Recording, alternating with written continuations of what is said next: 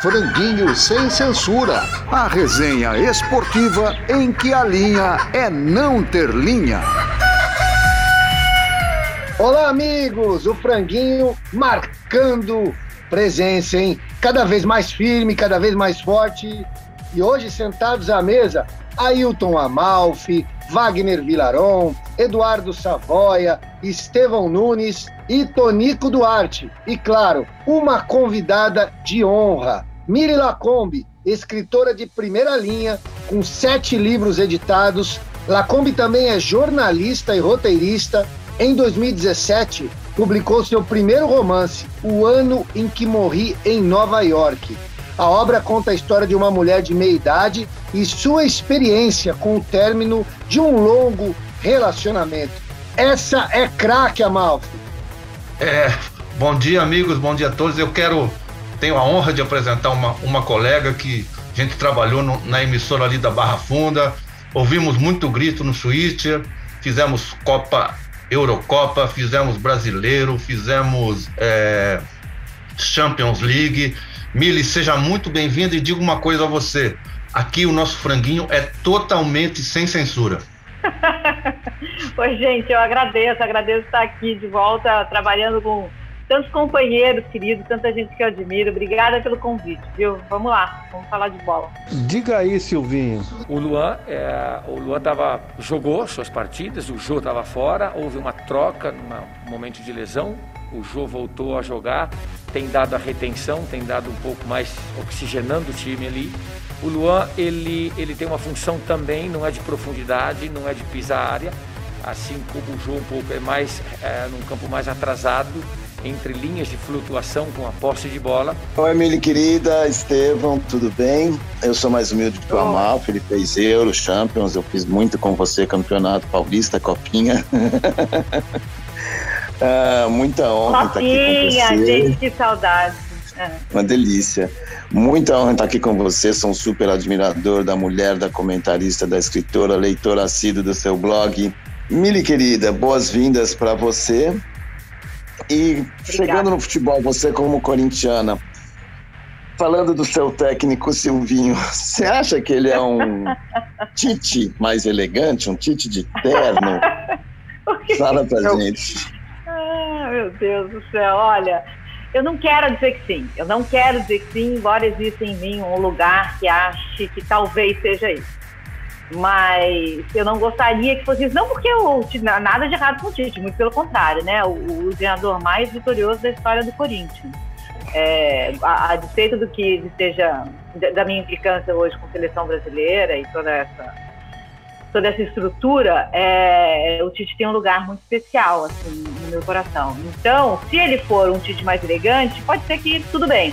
A, a, acontece que que Tite, né? O Tite que passou primeiro pelo Corinthians ou, ou, o Tite que foi campeoníssimo? É, é essa a dúvida. Né? Deixa eu só falar uma coisa em relação a esse modo de falar, porque é, é isso, isso, é tão chato hoje no futebol, né, gente? Assim, todos esses pro... é quase um modo protocolar de falar, né? A gente, a gente imita tudo que é feito lá na Europa e às vezes nos Estados Unidos. É uma maneira assim, de entrar em campo, uma maneira de, de, de falar, media training, né? A gente usa até as palavras dele. É uma linguagem que você precisa, primeiro, prazer em revê-la, Mili. Trabalhando junto na Record. Você esqueceu só de falar uma coisa, que ela é fashion, viu? e é isso mesmo, porque você precisa acessar o Google para entender que os caras Sim. que os caras estão querendo Sim. dizer. E, e é. você não entende, nem o Google acho que entende o que o Silvinho fala. O que... Quer dizer, a gente, que é? a gente imagina o que é que ele queira dizer, né? Mas é enrolation, né? Embromation, é. como diria o é. meu amigo. Jogador agudo, jogador agudo é aquele jogador que não é crônico, é isso? agudo só acento.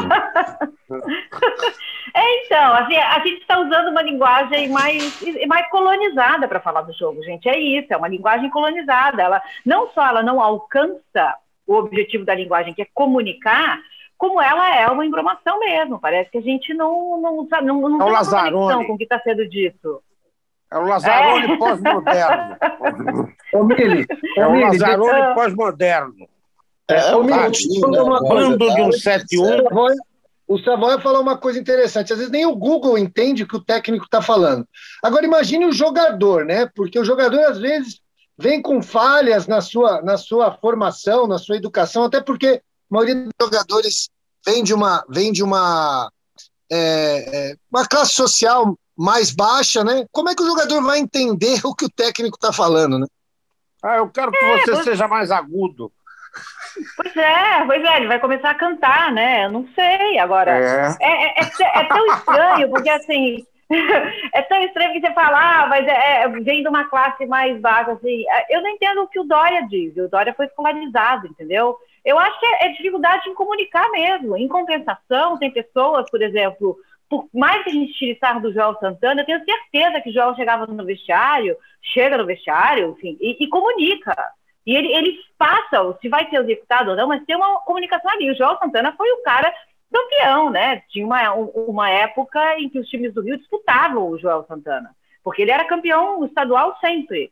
E o Renato Gaúcho, né? Eu, eu, o, o, o Ceni saiu do Flamengo, o Renato entrou no Flamengo. Assim, o que, que a gente imagina que tenha mudado tão rapidamente? Eu acho que é essa comunicação, né, gente? Para ter um efeito tão rápido. Então, comunicação é uma parte muito importante do jogo. E aí vazaram aquelas imagens também da preleção do Silvinho. Eu achei uma coisa, se aquela é a preleção, é realmente estranho, porque a linguagem é usada ali também, né? É, eu, como corintiano, me sinto é, é com uma raiva danada, porque é, é, o que é um jogador que flutua entre linhas, um jogador agudo, um jogador que faz o facão? Sinceramente, olha, eu, eu não é nada, nada contra o melhorar o vocabulário dos treinadores, mas isso aí é, é, eu acho que é típico de quem não tem o que falar, sinceramente. Ele usa meia dúzia de frases que ninguém entende nada. É Nos anos 60, é o Dorval já fazia o, já fazia o facão na Vila Belmiro. Entrava, é entrar em diagonal. É. é isso. Sabe? É o 6 e o meia dúzia. É um bando de bando de um 7-1. Gente, eu até acho que a linguagem do futebol ela precisa mudar mesmo, porque o jogo precisa mudar. O, a, o jogo está, na, na maior, maior, parte das vezes, chato, conservador, monótono. Mas a gente pegou a via errada para mudar essa linguagem, né? A gente está criando uma linguagem que reflete o jogo, chata, conservadora, monótona, tediosa. E não é para ser assim. A gente deveria criar uma, uma nova linguagem que pudesse influenciar de alguma maneira o jogo. É que o cara não quer ser claro, ele quer transmitir uma intelectualidade que ele não tem, um Sim. conhecimento que ele não tem. Agora, Mili, por falar em linguagem, já que a gente está nesse termo, nesse tema, diz uma coisa para mim, eu tô, eu tô meio incomodado aqui durante as Olimpíadas, porque você, sete livros, trata bem o vernáculo, você sabe que o, o idioma é, é vivo, né? Sim, tem palavras uhum. que caem no desuso, tem palavras que surgem, e eu estou muito uhum. intrigado, e para provar até que o nosso franguinho é sem censura mesmo, com um verbo muito bacana que surgiu recentemente, que é xerecar. E eu queria saber se os meninos podem usar esse verbo também. Claro! Óbvio que podem. Gente, assim, é, a vida está passando por um processo de enxerecamento. O que, que é esse processo de enxerecamento? É você se permitir ser atravessado por emoções é, que a gente, né, a filosofia chama de emoções nobres, assim. É, emoções que afetam os outros de uma maneira positiva. Então você pode chorar, você pode fracassar, você pode abraçar o adversário, você pode beijar o adversário, aquele italiano, aquele italiano que abraçou o outro italiano, que eu não vou saber o nome, mas todo mundo sabe. Ele xerecou? Que... Ele xerecou, ele xerecou. O, o rapaz que ficou fazendo tricô para se desestressar, aquilo é um enxerecamento. Homens podem enxerecar, do mesmo jeito que algumas mulheres não são capazes de se enxerecar, entendeu? Então eu gostei quando a Karen Jones é, lançou xerecar. É só para contextualizar, explica para o pessoal que está ouvindo o franguinho que não sabe do que Sim. a gente está falando, como que surgiu essa, essa polêmica, né? A Karen Jones estava comentando, ela é skatista, né, tetracampeã mundial, estava comentando uma prova de skate na TV e ela falou, a, a, a, competidora caiu com as pernas abertas no corrimão. E a Karen, na mesma hora, reagiu e xerecou na competição. Que ficou evidente que é uma coisa que se diz no meio do skate, é, né, o meio feminino, xerecou, porque elas devem cair de pernas abertas no corrimão muito regularmente. E aí, na mesma hora, isso foi para o Twitter, né? E a Karen tinha transformado xerecar em verbo. E aí eu fui lá e escrevi uma coluna, tentando dar um significado para isso, que eu achei um verbo poderoso, que assim, quando, se a gente fala pau, ninguém fica muito horrorizado. Ah, pau, gente, pau, é isso aí, né? É, é, é, é, em torno da onde gira o mundo até hoje, foi assim nos ensinaram. Mas xereca, buceta, é uma coisa que. Opa, o que, que ela disse? O que, que foi isso aí? Para aí. Não, menos, menos. Esse é o limite, tá? Buceta, dizer buceta, xereca é o limite. E não é, e não é. Né? Então, eu acho que quando a gente fala assim, ah, o futuro é feminino, o que, que isso quer dizer? Isso quer dizer que a, a, essa, essa específico feminino que está em homens e em mulheres, ele precisa ser mais colocado para fora. Ele precisa essas demonstrações de afeto, de amor, de carinho, de cuidado, de solidariedade. Isso é o um enxerecamento da vida. Essa é a dimensão enxerecada da vida, né? E essa é a Olimpíada do, do, do enxerecamento. Está aparecendo, né, gente? Então, então vamos enxerecar, né? Vamos seguir o programa aqui. vamos conversar com o nosso correspondente. Conexão Franguinho, direto de Portugal, Daniel Moreira Dias. Grande Daniel, saudade do amigo também, companheiro de grandes jornadas. Daniel, você que está em Portugal, falando agora da, do reinício da nova temporada europeia, né? Falar dos times portugueses, Benfica, Porto e até o esporte, que é o atual campeão português. Como você coloca eles dentro da Europa, assim? É, eles estão na primeira prateleira, vão ser protagonistas durante esse ano, durante essa temporada? Fala aí, meu amigo. Olá, amigos! Olá, muito bom falar com vocês mais uma vez.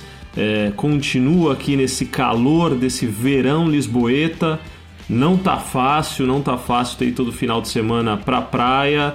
É, mas acontece, né? A gente tem que fazer essa função às vezes de pai e levar as crianças pra praia no verão. Mas, enfim, agora respondendo a pergunta do Tutu, olha, Tutu não, não tem, não tem a menor chance do, das equipes aqui portuguesas é, baterem de frente com as principais equipes da Europa e a razão é muito simples, né? O poderio financeiro é muito diferente, é, mesmo das equipes top aqui de Portugal, comparado com Real Madrid, Barcelona, com, com as, as principais equipes também da, da Premier League, né? Manchester United, o City e tudo mais.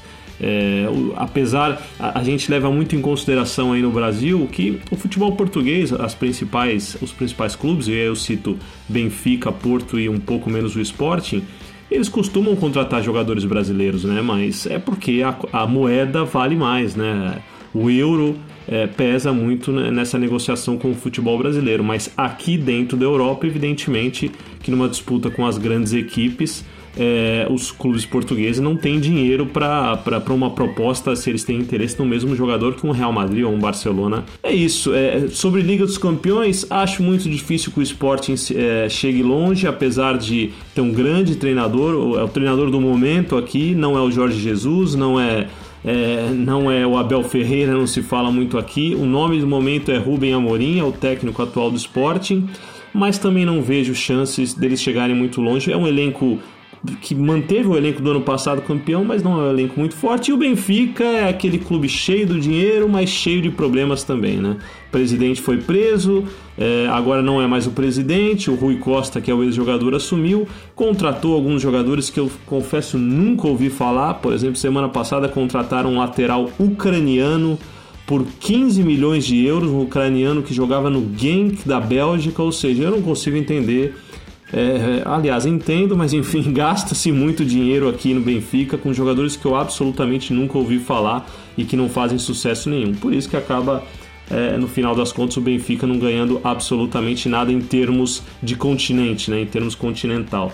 É isso, é, a expectativa de qualquer forma é boa porque os portugueses adoram futebol, sabem que não tem chance nenhuma na Liga dos Campeões mas acompanham da mesma forma e são apaixonados da mesma forma. É isso que é o legal do futebol no final das contas. É isso, pessoal. Então tá bom, um grande abraço e até a próxima para falar um pouco mais do futebol lusitano e também aqui do campeonato, dos campeonatos europeus que já começam na semana que vem. Um grande abraço, pessoal. Um para o ímpar diferente. Dois ou um. Só pode escolher um. Lude Carvalho, nosso sempre diretor de TV, quer saber quem jogou mais, Carlos Alberto, Leandro ou Cafu? Então, turma, nosso, nosso tradicional para o ímpar estava ficando muito fácil. Da semana passada deu unanimidade, então a produção aqui do Franguinho resolveu dificultar as coisas, dar mais polêmica. Então, o para o ímpar virou dois ou um.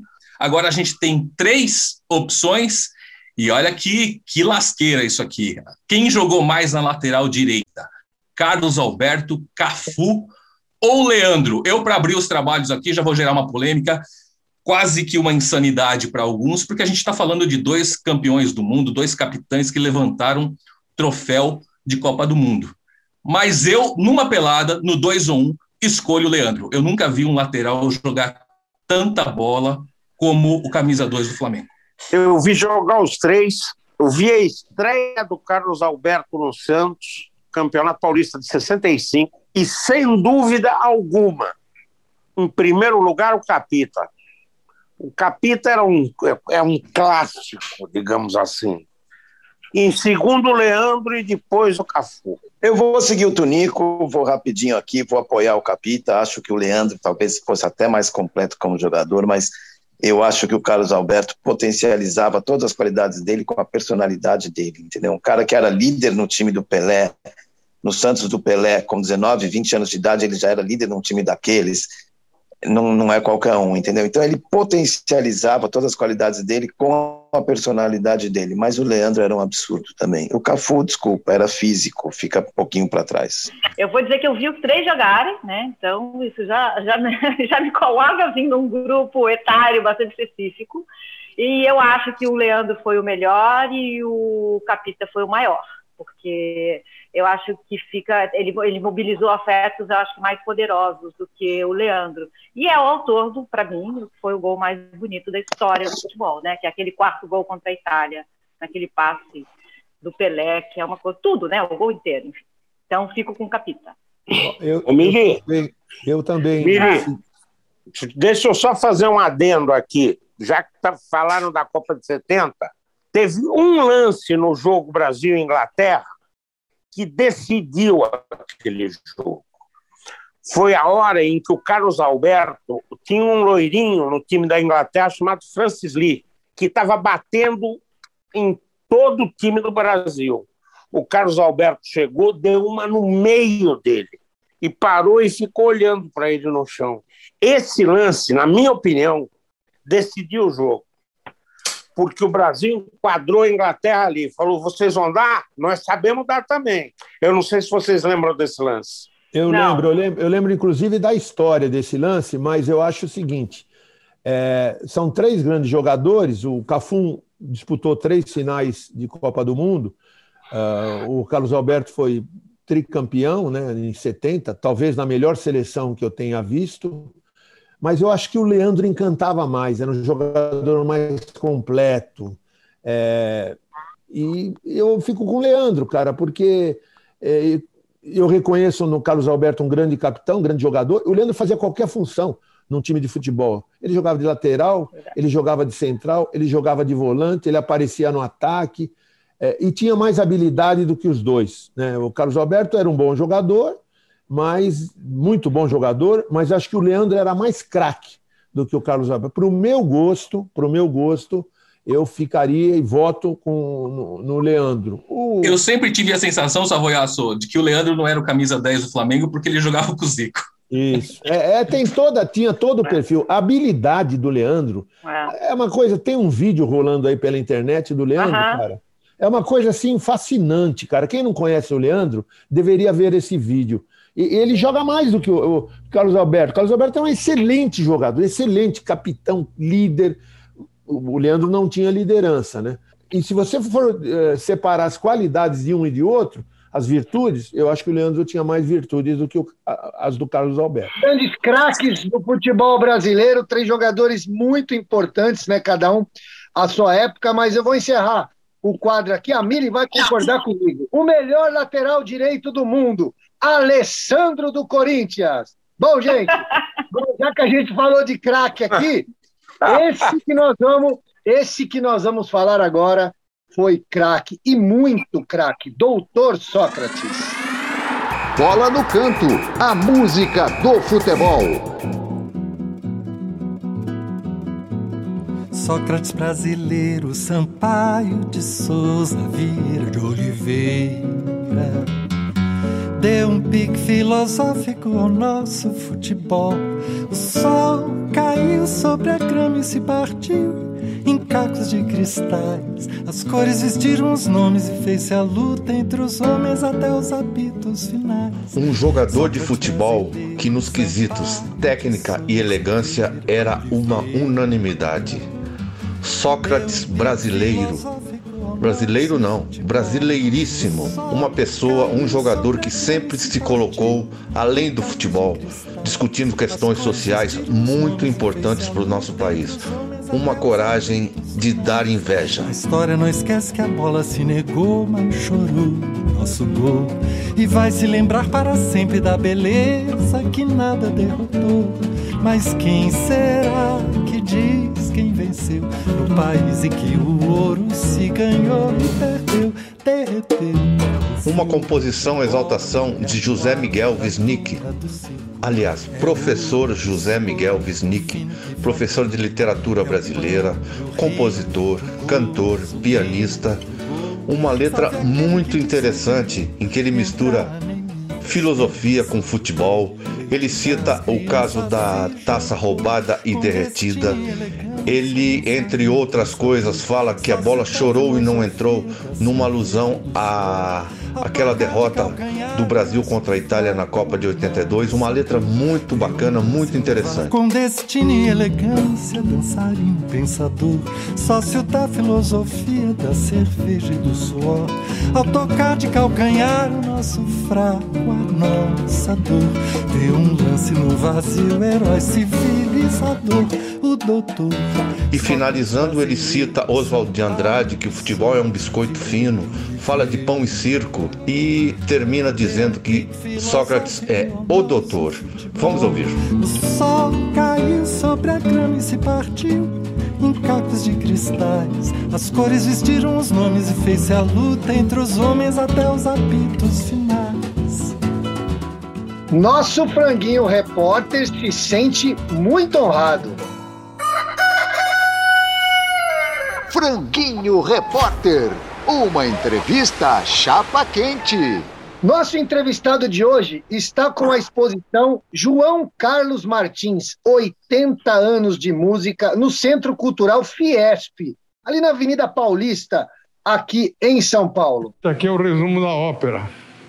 Então, isso eu quero, no fundo, na minha memória, eu quero isso guardado como se fosse colocado numa caixinha que vai me acompanhar até o apagar das luzes, entende? Mostra que desde os 18 anos eu tive que lutar contra a diversidade. Mas a única conclusão que eu chego é que eu lutei contra a diversidade, mas de cada diversidade podia ser um salto para um abismo ou a construção de uma plataforma para voar mais alto. Maestro Wagner Vilaron, seja bem-vindo. O problema médico que o senhor teve nos privou de um dos melhores intérpretes de bar. Qual é a receita, afinal de contas, para passar por um processo tão complicado, mas não se deixar abater? Claro que os problemas médicos me privaram de muitas coisas. E eu acho que realmente eu fiz uma contribuição no teclado da obra de Johann Sebastian Bach. A receita é sempre acreditar na trajetória da esperança. Maestro, o senhor é ligado a movimentos culturais em favelas. Como fazer para que no meio da miséria surjam outros gênios como João Carlos Martins? É importante levar a música e as artes para todos os segmentos da sociedade.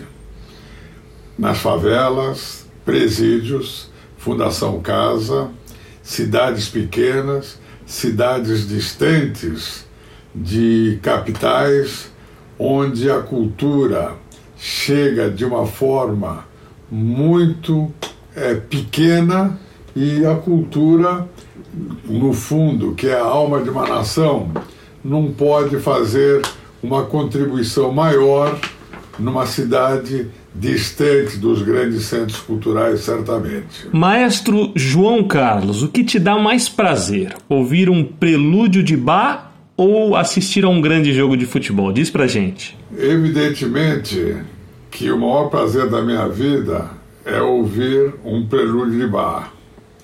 Mas assistir a um grande jogo de futebol eu consigo ver a arte em certos jogadores, como no caso de Pelé, Messi, Maradona. Então, o futebol também me dá muito prazer de assistir. Maestro, é Tunico Duarte falando. A gente sabe que o senhor é apaixonado pela Lusa. E a Lusa, de repente, sumiu. A gente queria saber qual seria a receita para a Lusa voltar a ser aquele time que complicava a vida de todo mundo antigamente? Bem, a portuguesa foi o time que eu adotei quando eu tinha seis anos de idade e mantenho fiel à Lusa até hoje. O que acontece é que a portuguesa, por problemas éticos que eu prefiro não mencionar, começou a decadência depois de ter sido alijada da Série A do Brasileirão.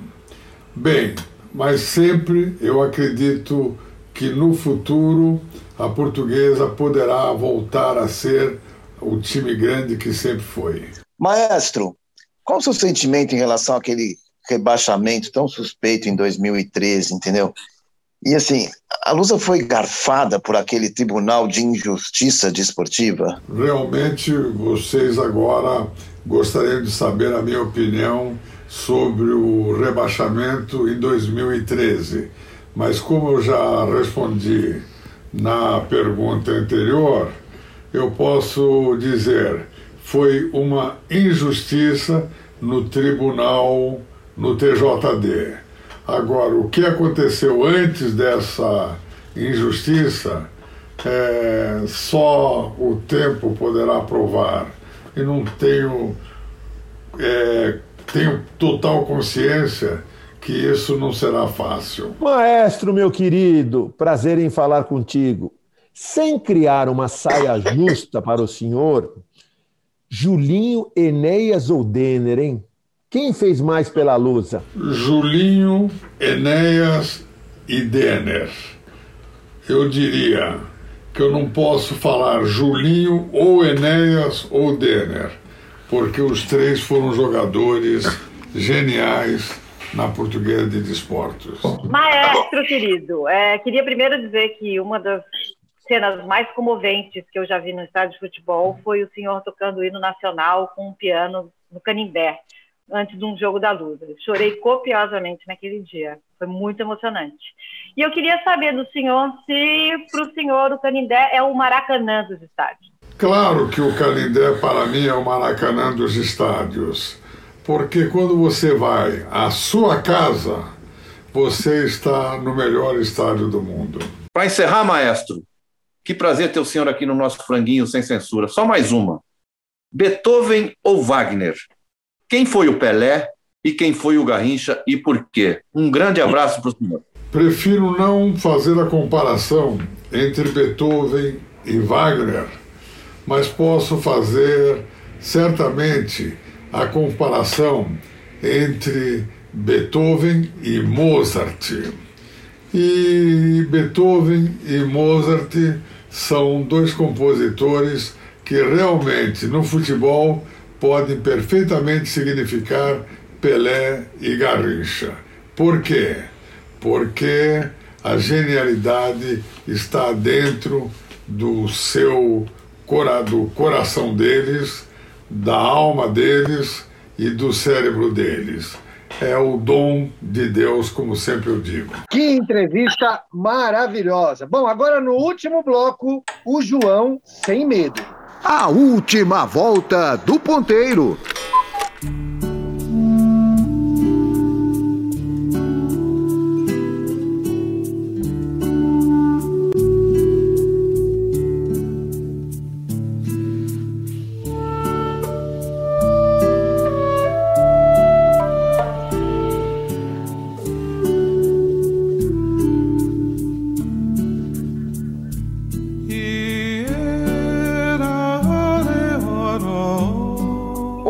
Franguinho vai entrar no terreiro de um galo garnizé que sempre se pautou pela linha justa da vida. João Saldanha, presente.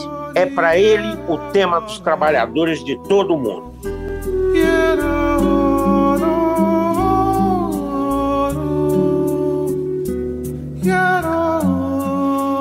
Quando o presidente Médici formou o gabinete dele, não me consultou. De modo que, para formar meu time, não preciso perguntar a ele. Eu acho que essa frase ele deve estar se referindo à, à, à imposição da convocação do Dario, que, o, pelo que eu lembro, o, o João Saldanha tinha uma clara, uma clara predileção pelo Toninho Guerreiro e, e não engoliu essa, essa do, do Médici. Claro, o Toninho Guerreiro jogava muito mais que o Dario. Se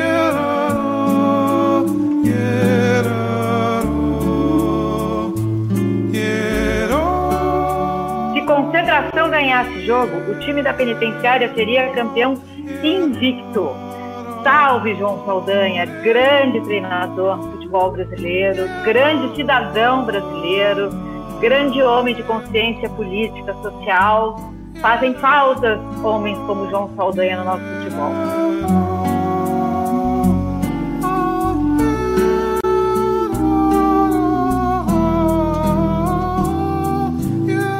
Bom, tem outra frase do, do Saldanha que eu particularmente gosto bastante, vou explicar para vocês por quê, que é o seguinte: Pelé é para o futebol brasileiro o que Shakespeare é para a literatura inglesa. Bom, evidentemente ele mostra a grandeza desses dois personagens que transcendem o seu universo, né? O esporte, o futebol e a literatura. Eles passam a ser representantes, símbolos de um país, de uma cultura. Mas por que, que eu gosto tanto dessa frase? Porque mostra a admiração do Saldanha pelo Pelé, sendo que durante muito tempo houve uma rusga entre eles. O Saldanha defendia aquela ideia de que o Pelé tinha problema na vista, de que não poderia jogar, que talvez fosse melhor usá-lo no banco. Durante o período teve esse arranca-rabo ali entre eles. Então mostra que depois de um tempo Saldanha realmente tomou consciência da grandeza do Pelé.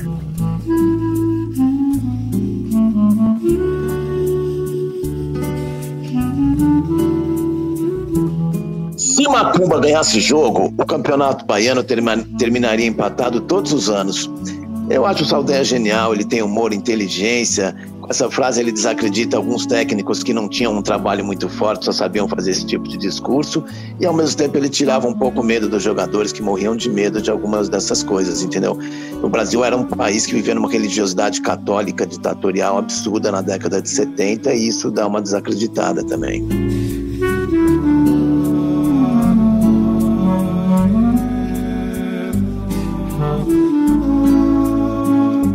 Quatro homens, um ao lado do outro, só em parada militar. Essa frase foi marcante de João Saldanha. Aliás, ele tinha um poder de síntese fantástico. Eu lembro que quando ele fazia um comentário para a TV Globo, numa época, ele não precisava dizer nada. Ele só fazia o sinal de positivo ou de negativo para a seleção brasileira, por exemplo. E ele tinha uma qualidade que rara hoje em dia para os gênios, né? Os, os, gênios verdadeiros. Humildade, cara. Ele falava com todo mundo. Eu lembro quando comecei no jornalismo e fiz minha primeira Copa, na verdade, a, a primeira eliminatória, em 69, cara, ele me tratou como se eu fosse um dos grandes do jornalismo brasileiro. Né? Eu era só um foquinha é, buscando o meu espaço. E eu virei fã do João Saldanha, pela humildade e pela sabedoria. O João, que pena, não conversamos nada. acabou o nosso tempo. É, a televisão tem isso. Senhoras e senhores telespectadores, lamentamos informar que nosso tempo está esgotado. Bom, hoje, como nós tivemos o privilégio de termos aqui conosco Mili Lacombe, eu quero, antes de terminar o programa, Mili, te perguntar, né? Qual o seu grande destaque nos Jogos Olímpicos? Vamos enxerecar um pouquinho. Qual o grande destaque brasileiro nos Jogos Olímpicos?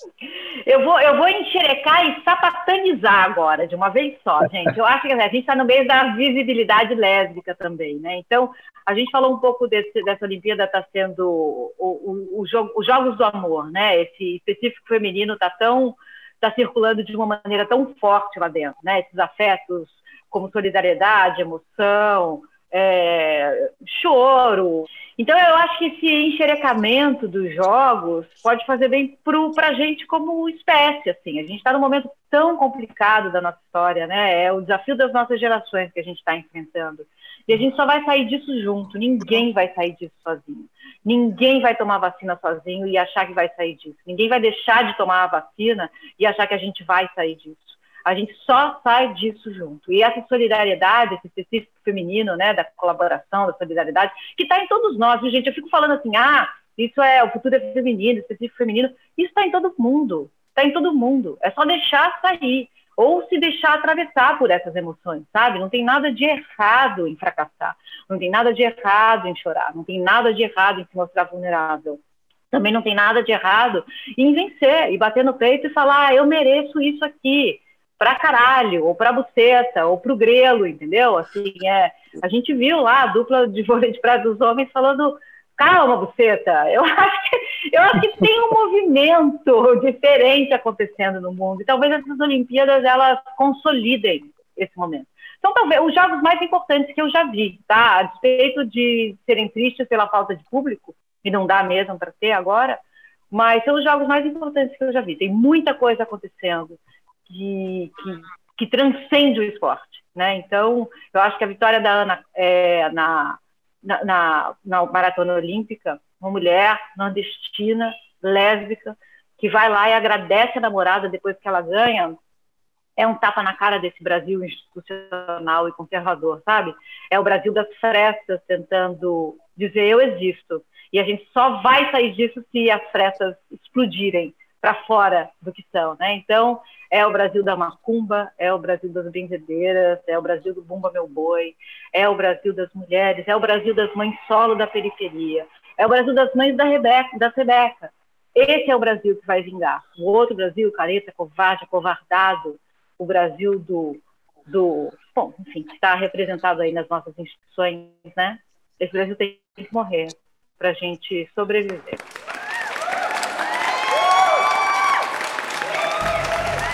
É exatamente o que a Mili disse. O nosso Brasil é o, é o Brasil da Rebeca, é o Brasil da Ana, é o Brasil da Fadinha e que venham outras, porque nesse mundo cada um pode ser exatamente o que quiser ser. E é assim o, o franguinho sem censura, né? Nós somos aquilo que nós quisermos ser. Franguinho está chegando ao fim. Você pode curtir a nossa página no Instagram, no arroba franguinho sem censura, deixa lá sua mensagem, curta lá os nossos o nosso, o nosso time né, de, de comentaristas muito especiais, dos nossos convidados também. E claro, todos os sábados, às 18 horas, estamos na Bravo Web Rádio. Olha, um sucesso espetacular, grande Bravo Web Rádio, todos os sábados, 18 horas, franguinho sem censura. Gente, que programa maravilhoso, medalha de ouro para todos vocês. E semana que vem nós estamos de volta. Um grande abraço. Tchau, tchau, tchau. Abraço. Tchau, gente. Parabéns. Tchau, gente. Obrigada, viu? Mili, querida, adorei. Um beijo. Beijos. Ótimo, amigo. Ótimo, Obrigada, gente. Obrigada. Me chamem que eu volto. Opa! Não diga isso chamaremos em breve. A gente precisa enxerecar esse programa. Vamos, vamos enxerecar isso aqui. Vocês são muito bons. Obrigada, viu, gente? Franguinho sem censura. A resenha esportiva em que a linha é não ter linha.